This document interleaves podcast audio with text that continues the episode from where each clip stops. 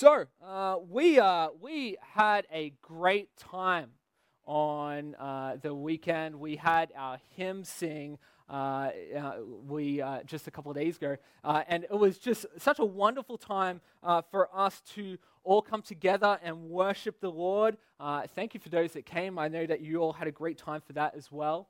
Um, but Christmas, it reminds me that Christmas truly is supposed to be the, the most wonderful time of the year. I know it's, uh, it's full of love. We, we experienced that uh, at the hymn sing. It was full of love. Uh, but it's also this time of giving.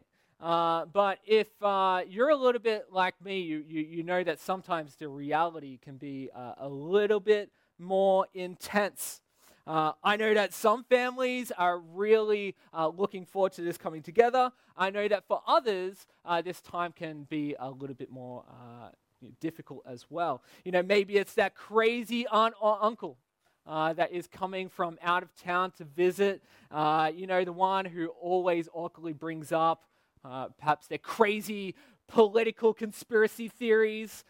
maybe they're on this like you know, flat earth kick at the moment and they're trying to convince you, man, the horizon, you, you just can't see that. It can't be proven. It can't be proven. And uh, you, you've got to endure that for a, a full day. Uh, maybe, uh, maybe the gifts have gotten a little bit out of hand this year. You know, maybe you kind of think, well, it's got to be a little bit better than what we had last year. It can't be the same level. It's got to be a little bit more than that. Uh, and we're trying to outdo each other, other people in our family. Or maybe we're trying to outdo ourselves uh, in the gifts that we've give, uh, given.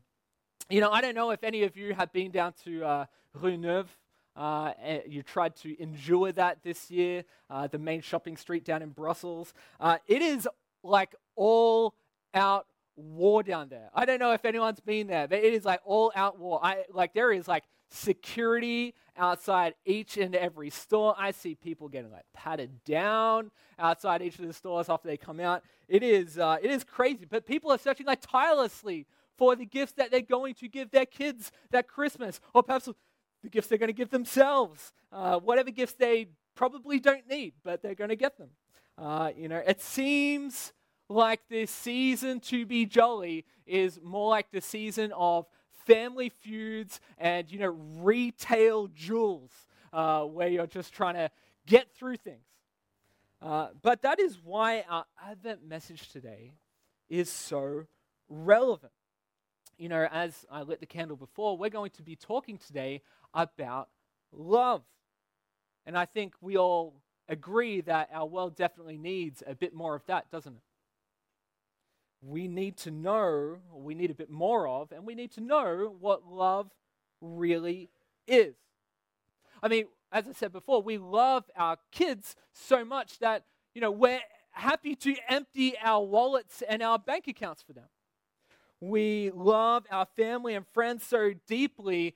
I don't know if this is like this with you guys, that we, we kind of agree to every single work party, every single family gathering, every single friend gathering, all these Christmas parties that we're invited to. Uh, sometimes it feels crazy, but we, we, we have all these things going on.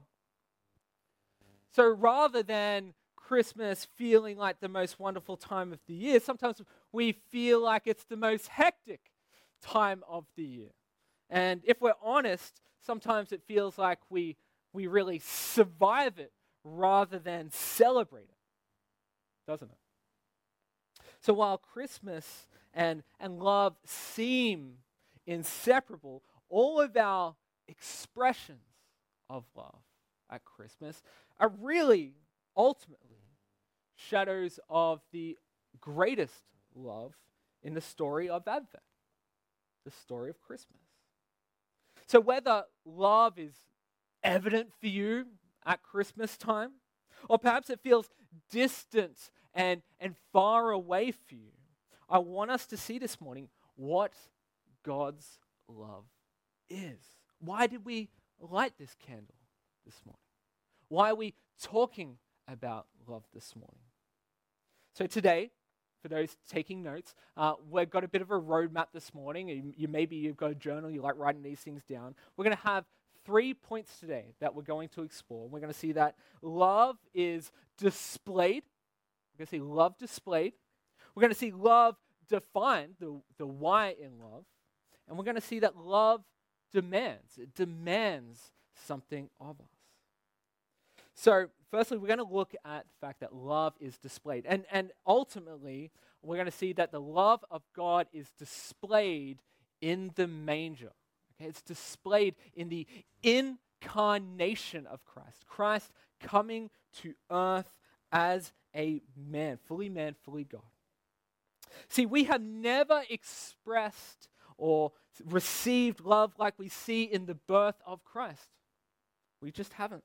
Everything we experience at Christmas, all the things that we love, you know, we, we love the people, we love the presents, we love the Christmas hams. You know, Australia, we would, we would kind of have like uh, kilos of shrimp that we would have every single Christmas. is, delicious. Okay, all the things that we feel, all the things that we enjoy as we open up our presents, well, that's great. Those things are great. But there is something better. There is something better, something that these things are pointing us to. And that's what Advent is all about. You know, John, uh, the writer of the letter, of the, of the passage that we just uh, read before, he came to be known kind of as like the uh, uh apostle of love. You know, he was so captivated by the love of God in Christ. I said I mentioned just before that uh, you know, this passage that we read is so frequently read out at weddings. Uh, it was read out at my wedding. Uh, and uh, it, it, is, it is such a beautiful passage about what love truly is. And uh, John, he loved to stress the implications of love. And here in verse 9, John shows us the greatest example of God's love. What does John say? What does he say in verse 9? He says, The love of God was what? Made manifest at Christmas. Made manifest. You know, John loves using this word, this made manifest word. It shows up all over his writings. And, and, and in the Greek, it kind of means like bring to light or to, to make visible. This is what he kind of has said here when he says made manifest. You know, I, uh, I don't know about you guys. I know that like we have a very international crowd here, uh, but uh, in in I, have been here for about 11 years now, and uh, definitely for a number of Christmases, um, I've wanted to kind of go around. Uh, thought about it. I haven't really kind of done it so much because I haven't seen it. Um, go around and look at Christmas lights in different neighborhoods around here in Brussels. I don't know if you guys come from a culture that kind of does that. I know in the US it's done quite a lot. Uh, in Australia, it's definitely done uh, a lot as well. People go really overboard as well. You go to like some neighborhoods and they like they're they clearly are very pedantic and proud about it. They'll go to like their neighbors and be, hey, you need to do it this year. We need to better our last year, uh, or, or, we're, we're going to be embarrass ourselves against that rival you know, suburb just next door. You know, people take it super seriously. Uh, but one of the things I used to love doing in Australia was doing that. I'd drive around at Christmas time and see these houses decorated with all these Christmas lights. I remember Catherine and I, we used to do that together. Uh, we'd put like a Christmas uh, CD, remember CDs, a CD in the in the the stereo. Be listening to some uh, probably some cringe 90s uh, Christmas versions. Um, but, you know, I'm, i was reminded uh, as I was reflecting on this that there is so much gospel in this. There's so much gospel in, in the lights of Christmas. There's so much gospel in this imagery. See, in the same way that these homes are lit up with these thousand watt bulbs of lights, I remember that Christ came to shine the brightest light when he came here to this world. We can only see and know how deeply God loves us when we look at that light in Christ. And his leaving glory to come to this world is the ultimate sign of what? His love. His love. See, all true love is a mere reflection of the greatest love. And that greatest love is the love that God has for us. And that's what John is saying here in this passage. See, he's saying, it, you know, if you're looking for, for true and lasting love under a, under a tree or, or on a, a banquet, Christmas banquet on a table, look, you are settling for a shadow and not the real thing. You're settling for a shadow. See, love begins and it has its substance in God. And it only lasts uh, if it derives from God. See, how many people, folks, how many people are left hopeless because they're looking to themselves or they're looking to other people to define their love, to be the, the standard of their love. But we know that because of our sin, that all love is flawed. It is flawed. That's one of the reasons we want Christ to, to come, to finally bring an end to sin once and for all. See, all of the love that humans experience, all of the love that we have for one another is tinged with our sinful, broken nature. You know, Christmas time, right? Surely we, we want to give gifts to people. We love giving gifts to people. Isn't that a great feeling? But there's still some part of us that thinks, uh, that wants people to think that, we're, we're generous. You know, I got a really good gift this year, didn't I? I got a really good one. There's some part of us that does good out of a desire to be respected or, or loved or, or owed something in return. You know, I got you a good gift this time. My birthday's coming up in a couple of months. You know, we're going to get something of equal or greater value, right? We can't escape it because we are sinful people. So we can't be the standard for true love because our love is always flawed in some way. See, only God gives and loves perfectly. And that's good news. That's good news. God isn't looking for us to invent love ourselves. Rather, He wants us to receive love from Him. And then to do what? To pour out that love to others. See, God is love, and God sends love. Therefore, He says, stop looking around the world for these definitions of love. Stop looking around the world to define love by a person or by a thing. He says, stop doing that and look up to me because I define love. We, we, we see in the Psalm, we see in Psalm 115, we see that uh, in Psalm 115, we see that God has all authority. Psalm 115 tells us that he does. God does all that He pleases. God only does things, in fact, that please Him.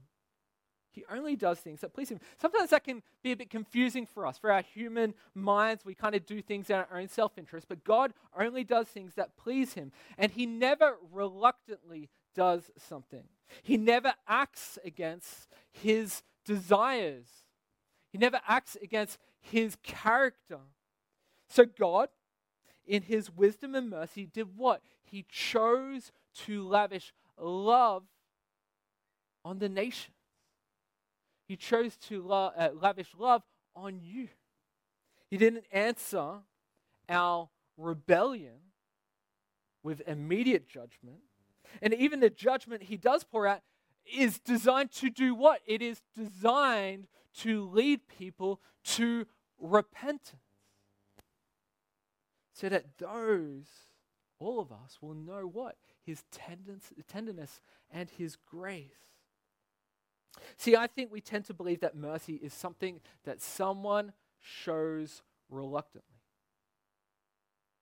We tend to think that, don't we? You know, mercy is something that we go, uh, you know, that was the that that was like the last minute kind of option. You know, uh, you know, I, I've got a, a five-year-old son, and sometimes it feels like, you know, the mercy option is kind of like, you you know, I just don't know if I want to go with the discipline this time. So I'll just be like, hey, I'm going to demonstrate mercy to you this time. You know, sometimes it feels like it's the reluctant option. It feels like the I want to judge you and punish you, but but you know I'm choosing to act against my my innate desires, my innate character to show mercy to you. But that's not God's mercy. That's not God's mercy. No, God shows mercy because that is what flows most naturally out of his heart. That is who God is. God is mercy.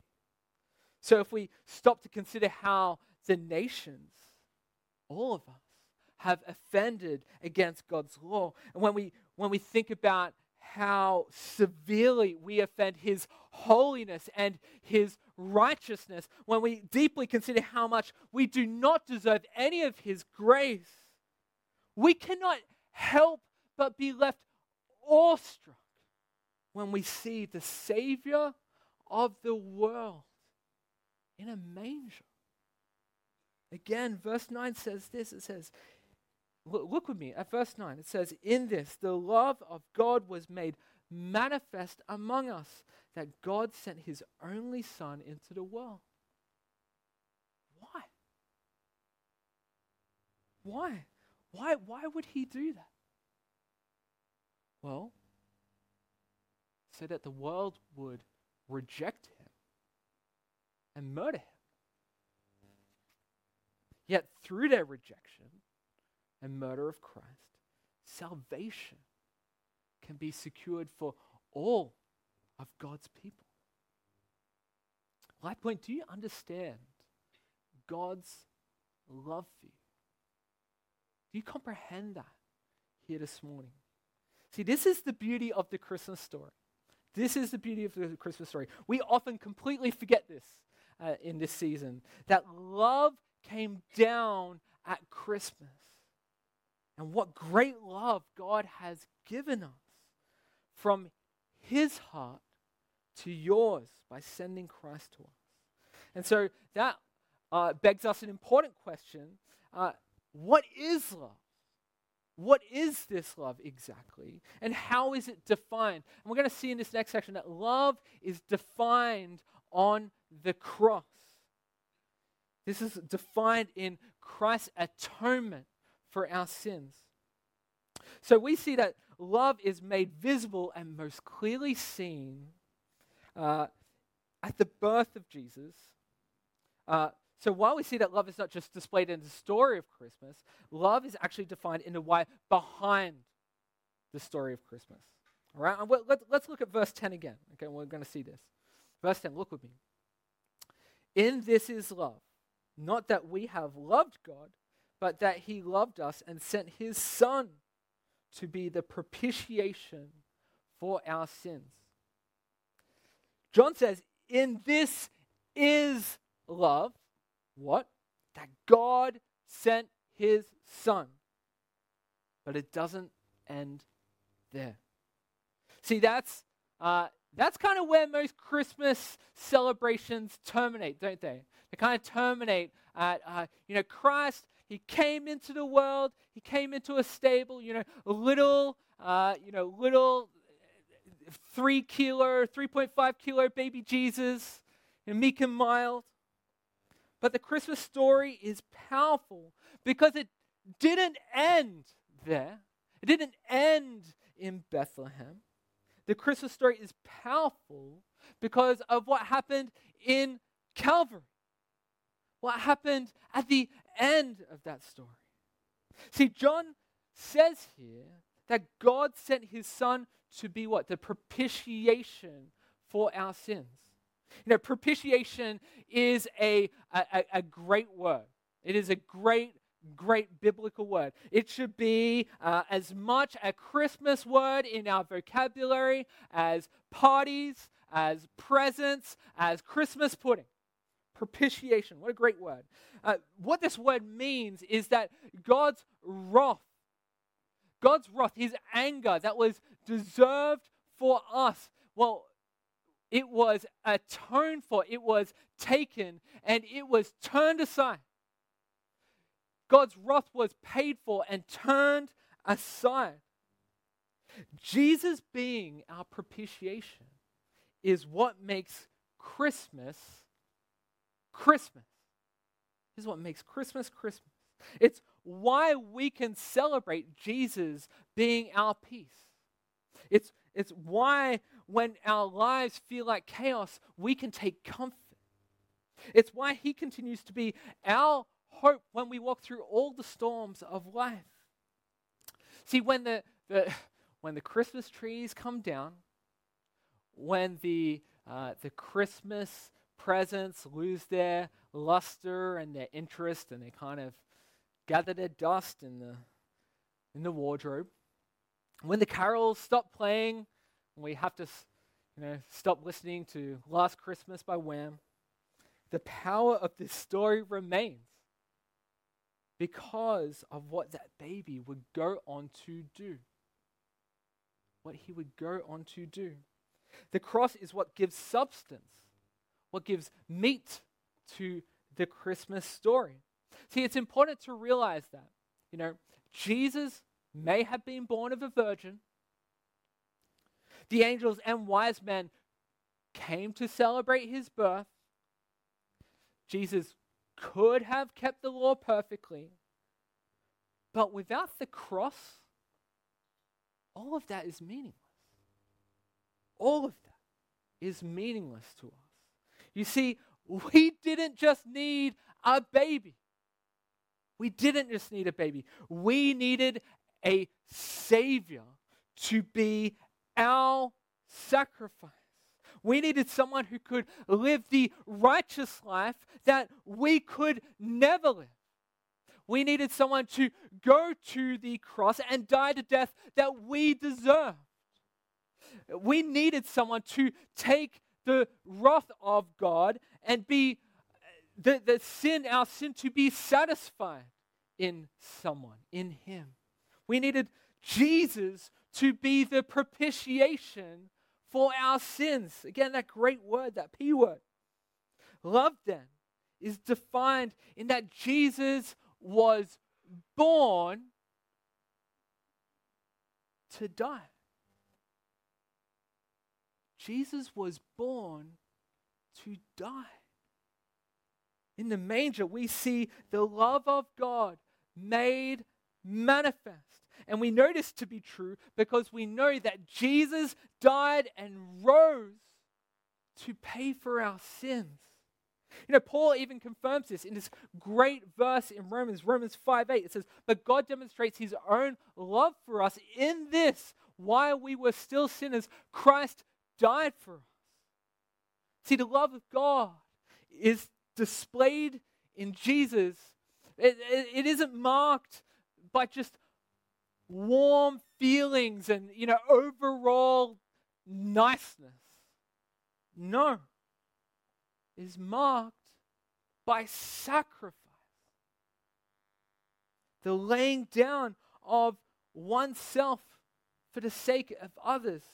You know, th- this is what I'm getting at here. You know, the great uh, church father Augustine, he said that all of humanity was seeking ultimately a love that transcends our experience. He also said uh, that you know we all kind of have like a God-shaped hole in us that we're trying to fill. We we know that there is something missing in, the love that we give and feel. There is something not quite right about that love that we give. Something not quite right about the, the love that we feel. And what John does here is he grounds us he grounds us in that transcendent love.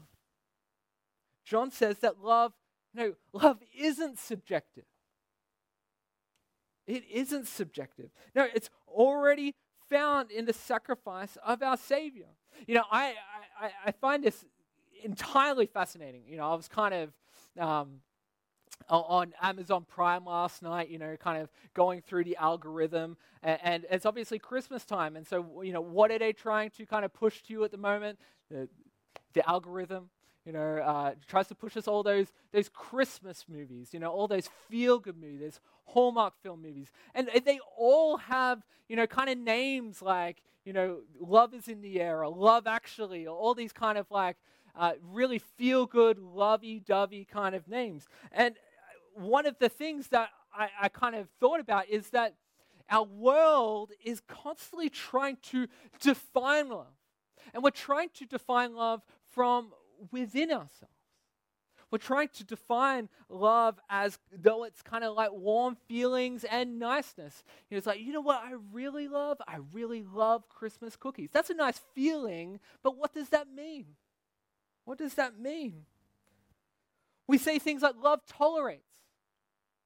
Love accepts everything that everyone wants. Love always aims to make people feel good about themselves. You know, according to the world, love is defined by itself. What, what's that common refrain we hear in our culture? Love is love. Love is love. Well, what does that mean? You can't def- that's, a, that's the very definition of a circular definition. You can't define something by itself. But this only gives us a hollow, meaningless, really, definition of love. It makes love a, a constantly moving target. It makes love that is based on our feelings, how we feel that day. It makes love something that flows out of our sinful hearts. You know, it's no wonder that there is so much anxiety, so much depression, so much hopelessness in our society because the thing that we say that we value so much, we define our relationships by, we can barely define ourselves. But true love is defined ultimately by what God has done for us in Christ. Love is about laying down yourself for the sake of others. It is about aiming your devotion at the God of love and living in the light of his mercy and grace that he has given. So, church, Maybe you feel, feel down in this season. Maybe this is a difficult season for you. Maybe you feel like uh, you are distant from uh, those that you hold so near and dear. Well, this passage calls us to lift our eyes to the cross. Lift our eyes to the cross and see the love of God defined in the clearest way it can be in Christ's death and resurrection for us. So let's look at our third and our final uh, section this morning. Finally, then, let's look at what John says in verse 11. We see that God, the love of God, was sent to be shared. So, verse 11 says this says, Beloved, if God so loved us, we also ought to love one another. See, the love of God is displayed in Christ and defined at the cross.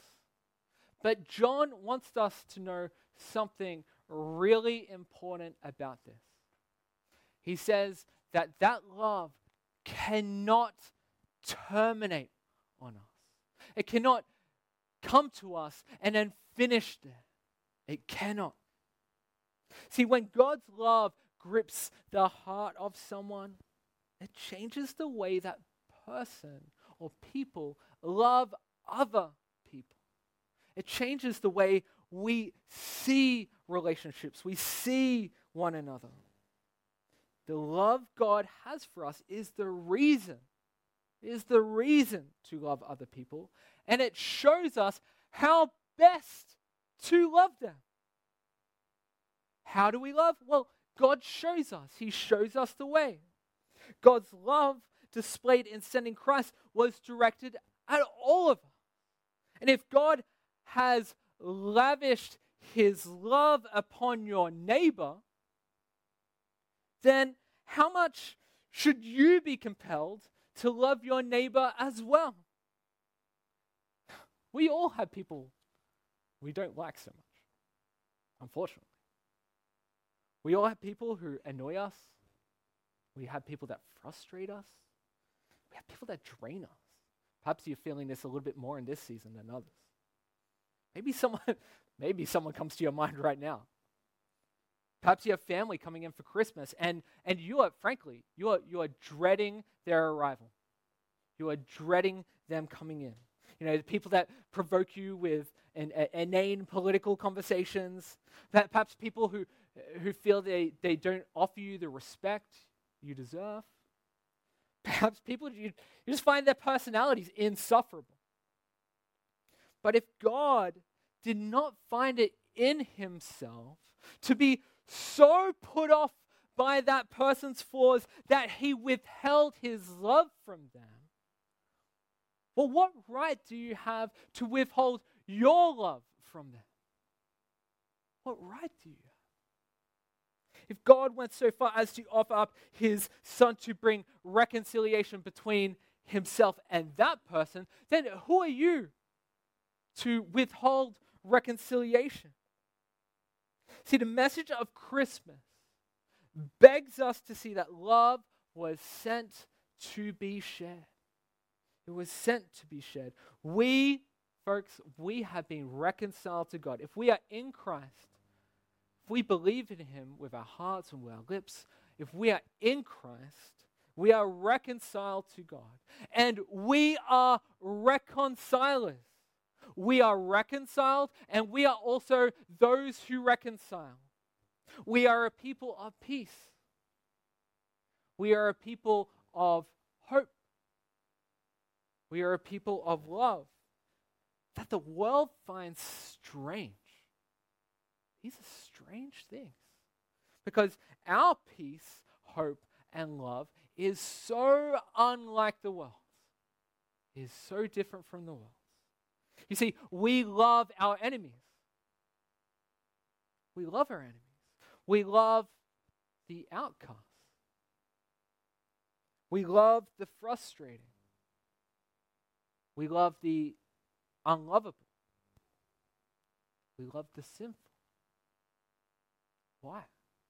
Well, because God loves us and we love them. And if it pleases the heart of God to extend his arms to anyone that would come to him, then we have no other option than to extend our arms as well. Verse 11 again says, Beloved, if God so loved us, we also ought to love one another. So, how do we do it? How do we do this? Well, this Christmas, obviously, there's some practical things that we can do. Uh, I don't know if you are close to your neighbors, but this is a great time for you to perhaps knock on that door and say hello and introduce yourself. Perhaps this is a great time for you to bake some cookies, some Christmas cookies, bake some brownies, bake some, you know, it, find an excuse to invite yourself over. Share them the love of Christ. They'll ask question, why, why did you do this? And you can tell them. Maybe you, uh, maybe you love coffee. Maybe tomorrow you can pick up someone's coffee tab. You can pay it forward. Uh, maybe you could include an invite. Uh, you can invite someone at your coffee shop to our Christmas Christmas Eve gathering, 10 o'clock.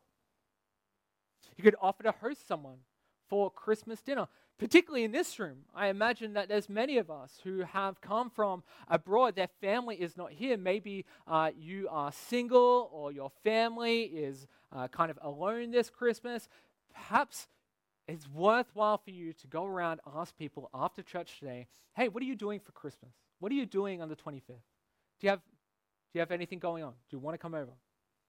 That would be a great practical way for you to demonstrate the love of Christ to one of your brothers and sisters in Christ this Christmas.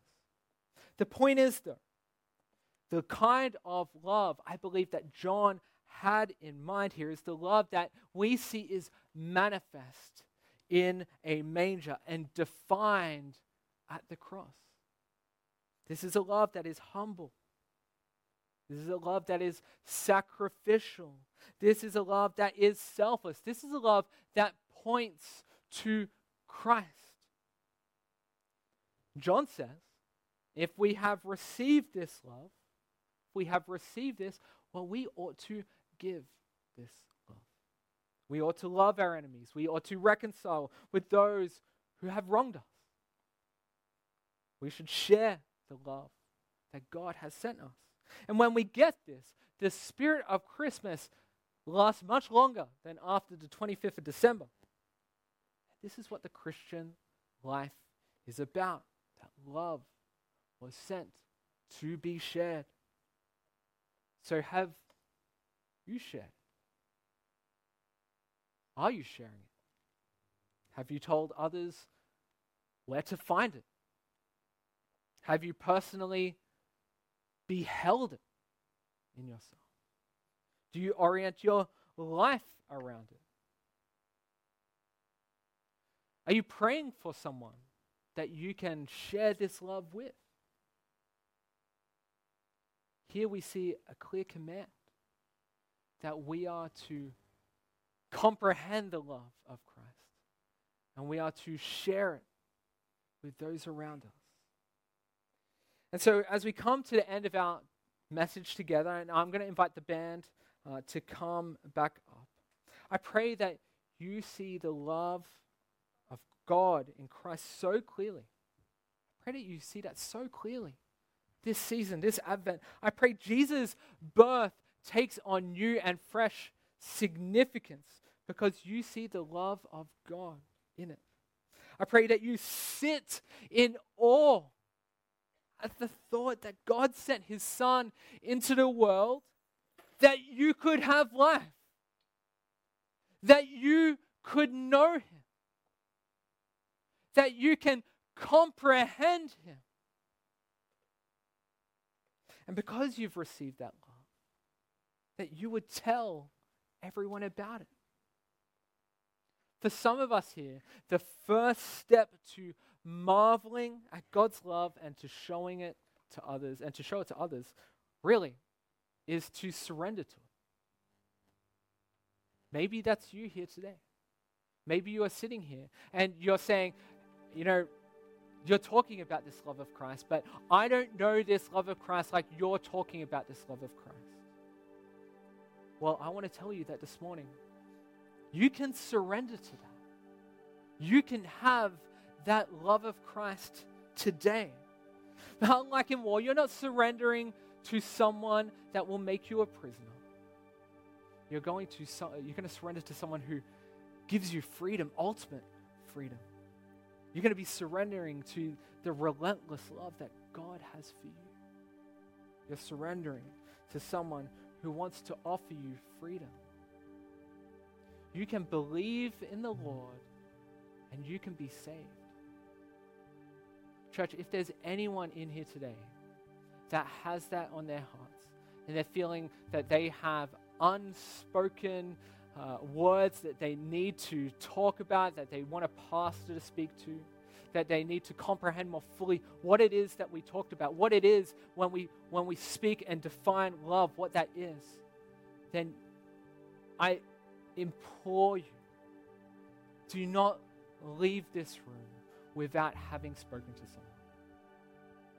This is the one of the this, this is the single most important thing for you to ever comprehend is the love of God and its significance for you and your life now and forevermore. Church, let's pray. Let's bow our heads. Dear Heavenly Father, Lord, we thank you, Lord, that in you, in Christ, love was made manifest. Lord, that Christmas time is a time where we recognize that you came into the world not just as a, as a baby, not just as something that we celebrate every December, but Lord, that this incarnation in the world is the very realization that God Himself came down to become man, fully man, fully God. Lord, uh, someone who comprehends our every struggle, our every weakness, but could do all the things that we could not do in bearing our sin for us, never being tempted, never once falling, never once giving into that temptation, but realizing that we are a people that you desire to bring to yourself. Lord, we see that most fully in the cross. That you willingly went there.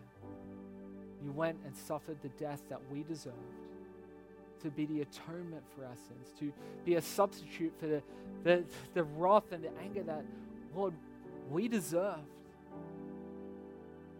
But you willfully went to the cross and took it for us. And Lord, we see the proof of this, that you took this by rising again, defeating death for all those that call on you by name and call you Lord. Lord, I pray that this Christmas we do not keep this message of love to ourselves, but this be a message that we speak to the nations because, Lord, how will they know unless someone goes and tells them? And Lord, we are called to go and tell. So, Lord, we have so many wonderful opportunities to invite people.